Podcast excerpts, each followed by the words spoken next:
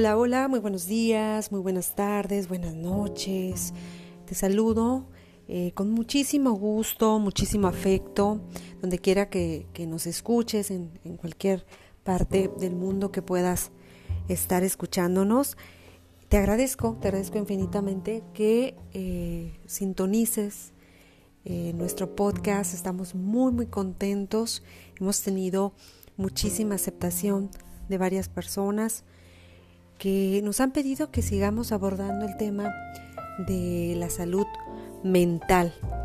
Sobre todo porque hay muchísimas afectaciones ahora, pues eh, tras la pandemia, pues obviamente hay una cierta vulnerabilidad. Y pues hoy, hoy en día, el tema precisamente de la inteligencia emocional ha cobrado más auge porque además de las afectaciones obvias a la salud, la COVID-19 ha dejado secuelas emocionales en la población mundial como pues el miedo, la frustración, la tristeza, el enojo, pero también los niños y adolescentes están presentando ciertas afectaciones emocionales que derivan en el desinterés, en la apatía, entre otras. Un ejemplo de las afectaciones es el sentir que, que, manifiestan los niños al cumplir ya, ya en este mes de marzo un año sin ir a la escuela. Y obviamente eh, muchos de ellos ni siquiera conocen a sus compañeritos, eh, a su escuela. Para algunos eh, cambiaron ya de nivel educativo y lo han hecho a través de una pantalla de computadora o de un dispositivo electrónico. Hoy nos comparten precisamente su sentir Dana y Lupita Corona. Ellas son estudiantes de secundaria y de primaria públicas en el puerto de Ensenada, Baja California, México.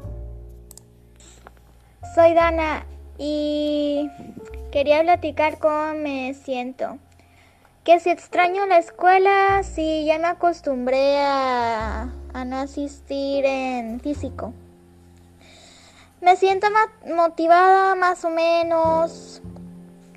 Y extraño la escuela, no, no, sé cómo es la secundaria real, o sea, física, así que no sé cómo está muy bien el rollo. Amigos, pues que si los extraño, pues no tengo aún porque apenas iba a entrar a la escuela cuando empezó la pandemia. Y la verdad ya me da igual si estar encerrada, porque estoy bien. Soy Lupita. Yo no me siento triste y me siento normal y ya me acostumbré y me siento más o menos motivada y extraño a mis compañeros y a mis amigos y más o menos la escuela.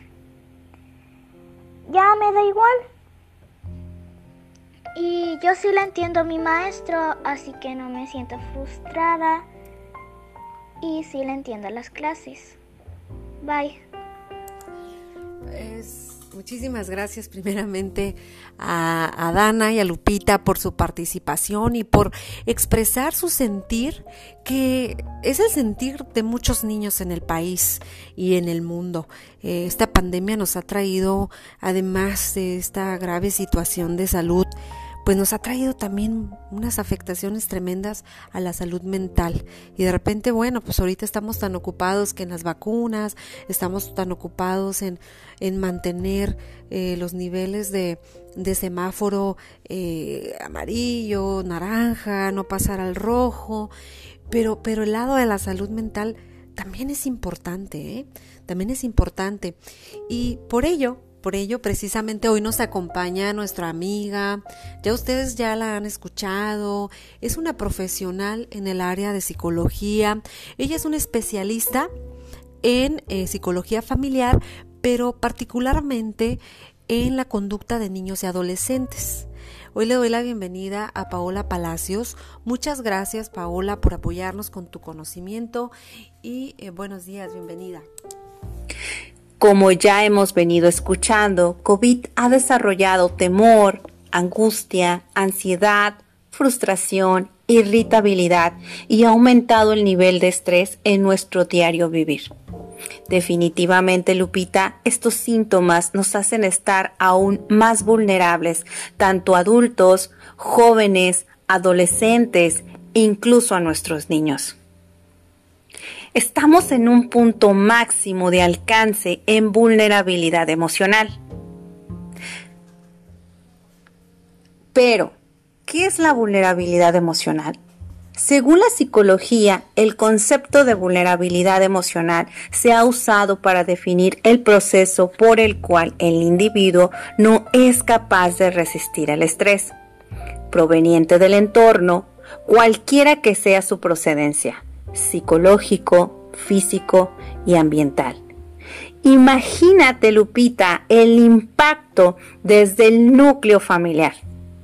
¿En algún momento te has puesto a pensar cómo nos estamos afectando en ese núcleo?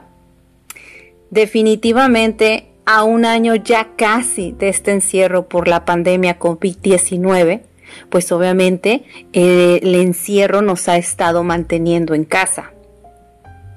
Es por ello que padres de familia, maestros, psicólogos y personas relacionadas que trabajen en el ámbito familiar debemos actuar. Según el psicólogo Daniel Goleman en su libro de inteligencia emocional, habla sobre educar las emociones y lograr conocer los sentimientos. Y seguramente es más que enseñar matemáticas o inglés. Seguro, seguro es mucho más que eso, ¿no? Las matemáticas, la biología, son ciencias exactas. Pero el tema de la inteligencia emocional ay, pues ha estado siempre presente, pero ha cobrado más auge porque de acuerdo a los especialistas, tú comentabas uno muy importante en desarrollo humano, en, en el estudio de la psique, la inteligencia emocional es la clave para lograr un desarrollo humano exitoso. Pero, ¿cómo se logra? ¿Cómo se logra? Porque aquí viene lo complejo. Nada más y nada menos que se logra un buen desarrollo humano y exitoso, se logra identificando y manejando adecuadamente nuestras emociones. Qué reto, ¿no? imagínense nuestras emociones tan vulnerables hoy en día. ¿Se puede hacer algo? Si como adultos es bastante complicado, podemos hacer algo desde el seno familiar con nuestros niños. ¿Cómo podemos manejar esta situación desde casa, Paola? Fíjate, Lupita, que aquí quiero contarte que hay una ardua labor. Está y esto es ocuparnos mediante una responsabilidad que debe ser compartida, tanto por la familia, la escuela y la constante vigilancia de la sociedad en la que vivimos. Es por ello que hoy me encantaría compartir que el entorno familiar es nuestra primera escuela de aprendizaje emocional. Esto es muy realmente muy importante, Lupita, porque como padres y madres tenemos mucho que ver y que decir ante lo que viven nuestros hijos. Para que nuestros hijos sean más inteligentes emocionales, debemos ayudarles a identificar y manejar las mismas. Plantear situaciones que favorezcan su capacidad de afrontar los retos de la vida cotidiana. No hacerles nosotros eh, poner, a ponerles todo en la mesa lista y puesta para servirse y comer inmediatamente. No, que ellos pongan un granito de arena, que también participen en poner los platos, en poner los vasos. Y de esa manera nosotros podemos fortalecer esta vida cotidiana. Oye, entonces, a ver, el tema de la inteligencia emocional desde la familia tiene que ver, entiendo, con este punto que, tocas primero, con, generar responsabilidades o tareas que sean ejecutadas por cada integrante de la familia. Y, esto incluye a los niños y adolescentes, ¿no? Porque finalmente en el sistema en el que vivimos, bueno, eh, tenemos responsabilidades y tenemos obligaciones, tenemos derechos, pero desde el, seno familiar es prácticamente eh, donde, donde nace, vaya, el primer modelo eh, que nuestros niños y adolescentes van a tener al momento en que ya van a salir en la sociedad. Fíjate qué interesante, desde ahí parte, desde generar, desde ir generando una responsabilidad o tareas eh, a cada integrante de la familia, incluyendo a los niños, ¿no? Eso es muy, muy importante. No hay que olvidar que el principal modelo a seguir eres tu papá, eres tu mamá, eres tu maestro y quienes funcionan en esa dinámica familiar, pero también en esa dinámica de enseñanza-aprendizaje, porque hoy en día tenemos que formar un trabajo en equipo en nuestros jóvenes, adolescentes y niños. Ok, ya les generamos la responsabilidad que deben cumplir, pero ¿cómo puedo, cómo puedo conocer, cómo puedo identificar las emociones de mis hijos?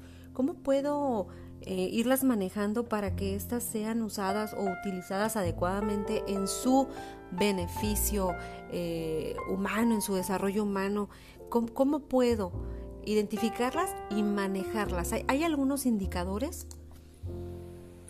Es por ello, Lupita, que te daré un plan de acción. Hoy estaremos hablando sobre un plan de acción para fortalecer la inteligencia emocional en nuestros jóvenes, adolescentes y niños. Número 1. Conoce a tus hijos. Introdúcete en su ambiente, qué le gusta, qué le molesta, cómo reacciona ante los sucesos o circunstancias de la vida diaria, lo que vives día a día. ¿Sigue reglas? Debes tomar el tiempo para conocerlo en todas sus áreas. No te niegues a esa oportunidad. Número 2. Fomenta su autoestima. Siempre lo recalco y lo seguiré recalcando como especialista en conducta, ya que debemos aprender a reconocer sus logros, su esfuerzo. Recuerda que nuestros hijos quieren agradarnos. Nunca lo olvides. 3. Maximiza su comunicación. Trata de involucrarte en la interpretación de sus gustos, sus chistes, sus comentarios. Cuando te hable, míralo a los ojos. Hazle saber lo importante que es para ti escucharlo. Número 4. Ayudarles a conocer sus emociones. No le digas no llores, no estés triste. Recuerda que esta es una emoción. Ellos están descubriendo cómo se siente esa emoción comparte su sentir. Frases como te entiendo, yo me he sentido igual, hacen que generes empatía con tu hijo, con tu alumno, ¿verdad? Y que brindes mayor seguridad. Esto es muy importante para su vínculo emocional. Hazlo razonar en su autocontrol.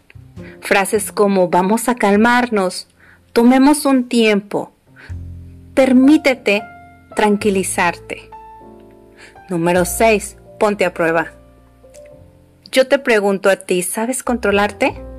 ¿Sabes controlar situaciones desagradables de tu vida cotidiana? En verdad, analiza tu situación. Sé sincera contigo mismo.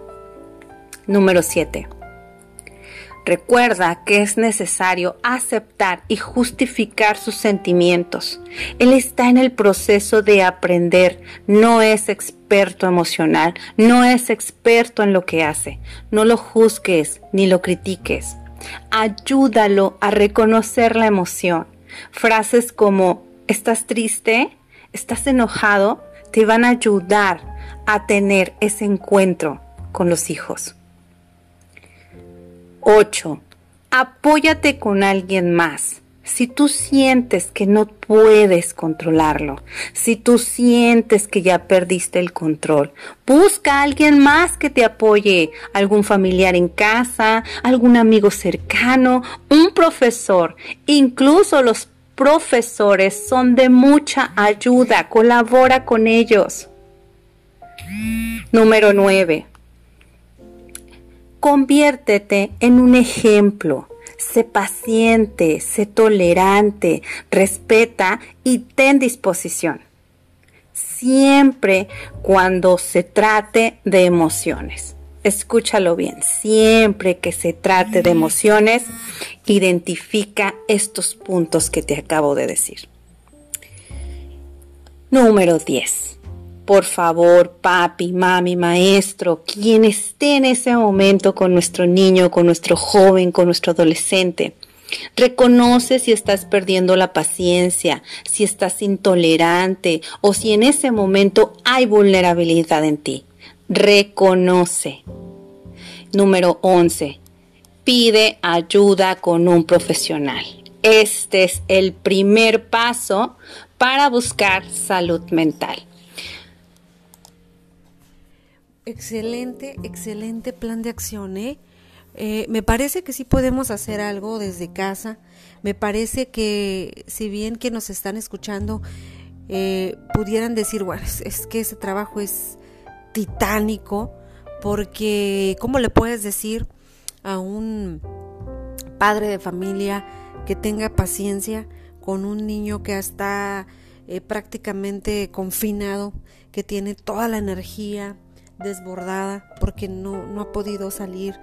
a entrenar fútbol, que es ahí donde, donde gasta su, su energía. ¿Cómo le puedes decir a un padre, una madre que perdió su trabajo por la pandemia, que ha tenido que buscar la manera de sostener una familia? Sé que puede sonar a lo mejor muy complejo de poder llevar a cabo, pero a veces son cosas tan pequeñas como eso que nos comentabas de poner responsabilidades, eh, incluso ese, este orden o este esquema, este plan del que tú nos hablas, nos va a ayudar a nosotros también a mantener un orden, una estructura que más adelante el niño de verdad va a replicar cuando llegue a la escuela, cuando llegue a, a un trabajo más adelante en un futuro. Me parece que es un excelente plan de acción porque además de apoyar a nuestros niños, estamos trabajando con nosotros mismos porque, como siempre, eh, el ejemplo arrastra. Podemos decirle al niño, guarda silencio, no grites, pero se lo, si, si lo decimos gritando, evidentemente el niño va a entender cómo me pide mi mamá que no grite cuando está gritándome a mí también. Entonces, este plan de acción nos va a permitir también trabajar en nosotros mismos para que sea precisamente a través del ejemplo como ellos vayan adquiriendo también estos modelos que fortalezcan, eh, fortalezcan también la inteligencia emocional de nuestros pequeños. Definitivamente agradezco el tiempo, el espacio y como siempre, Lupita, es un placer estar aquí quisiera aprovechar para invitar a las personas a que nos escuchen, a que las personas, perdón, que nos están escuchando, que pasen esta información, que nos busquen, búsquenme en Instagram. Estoy como arroba psicóloga paola-palacios. Es importante también para mí recordarles que trabajamos en el centro psicológico y que estamos muy abiertos a apoyarnos, sobre todo en programas y precisamente tenemos un programa de inteligencia emocional que se llama Sentir y Pensar donde un grupo de expertas estamos abiertas y estamos colaborando para apoyar en esta situación de crisis a nuestra sociedad. También decirles, ¿verdad?, que tenemos becas psicológicas. Queremos apoyar en crisis. En esta crisis debemos todos apoyarnos. Les agradezco mucho y gracias por escucharnos. No, no, no, te agradezco mucho, de verdad, eh, esta participación. Es un tema muy interesante que no se puede abordar en, en unos minutos. Es un tema de verdad que existe muchísima información que hay que desmenuzar, que hay que ir traduciendo, porque finalmente hay que llevarla a la práctica. Después vamos a volver a abordarlo sin duda alguna. Y, y, qué genial que este, este, esta campaña de la que mencionas, sentir y pensar, sea un proyecto que sume me parece fabuloso que haya profesionales en el área de la salud mental que vean por, por reducir afectaciones. Tienes todo mi espacio, totalmente mi apoyo para que nos hables de él en una próxima emisión y, con mucho gusto eh, poder este, apoyar pues a las personas. En estos momentos es el momento de sumar. Mil gracias, mil gracias a ustedes que nos hacen el favor de seguirnos, de darle like a nuestros temas, sugiéranos algún tema que deseen que abordemos con mucho gusto.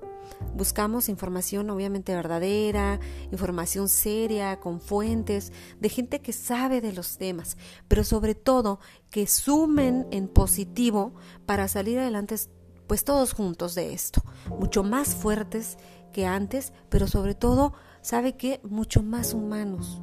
Nos escuchamos el próximo martes. Que tengan un excelente día.